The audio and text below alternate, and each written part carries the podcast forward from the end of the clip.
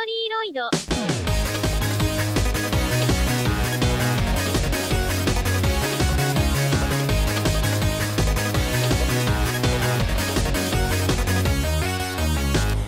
Vous savez, quand on commence à écouter de la musique vocaloïde, on peut vite se retrouver perdu parmi la multitude de vidéos existantes sur YouTube. Sachant que vous pouvez en écouter sur YouTube, comme je l'ai dit précédemment, mais il existe aussi Nico Nico Douga, qui est à la genèse même de la naissance de la musique vocaloïde. Mais maintenant, il y a Apple Music, YouTube euh, Premium, Spotify, Deezer. Vous, avez plein de plateformes. Mais ne vous inquiétez pas, je suis là pour vous dégrossir tout ce ramdam. Alors, hi hi tout le monde, bienvenue sur Historyloid et aujourd'hui nous allons découvrir dans ce nouvel épisode un musicien ayant créé les plus grands succès de Hatsune Miku, à savoir Ryo pardon, du groupe Supercell. ワ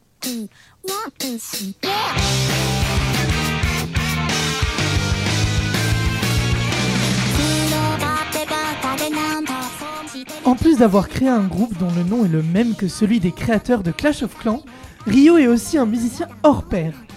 Il faut savoir en première information qu'en plus d'être le leader de Supercell, il est aussi le leader du groupe Egoist. Avec ces deux entités, il va devenir un des parrains de la J-pop. Car en effet, la musique de Ryo va être celle de nombreux animés comme Guilty Crown, Psycho Pass ou encore Black Rock Shooter, animés dont l'inspiration est directement tirée de la chanson éponyme du compositeur lui-même. Donc ça veut dire que le mec est tellement fort que les gens lui ont proposé de faire un animé basé sur sa chanson. Alors bien que j'ai mentionné deux groupes, vous devez vous dire, mais pourquoi la chronique n'est basée que sur un seul mec de ces deux groupes, qui sont en plus encore actifs? Eh bien tout simplement parce que Ryo est le fondateur, compositeur, parolier et arrangeur musical des deux groupes, puisque les autres membres du groupe sont euh, des animateurs et illustrateurs pour Supercell, et les vocalistes, enfin la vocaliste pour Egoist. Je pense donc qu'il n'est pas suranné de comparer Rio à Damon Albarn, Albarn pardon, de Gorillaz, sachant que Rio a battu des records monstres en ce qui, en ce qui concerne la visibilité de ses chansons. Il a composé d'énormes classiques comme euh, World Is Mine que vous avez entendu euh, la semaine dernière, mais aussi Love Is War, Black Rock Shooter, Odds and Hands, mais surtout l'énorme raz-de-marée que va être le titre Melt.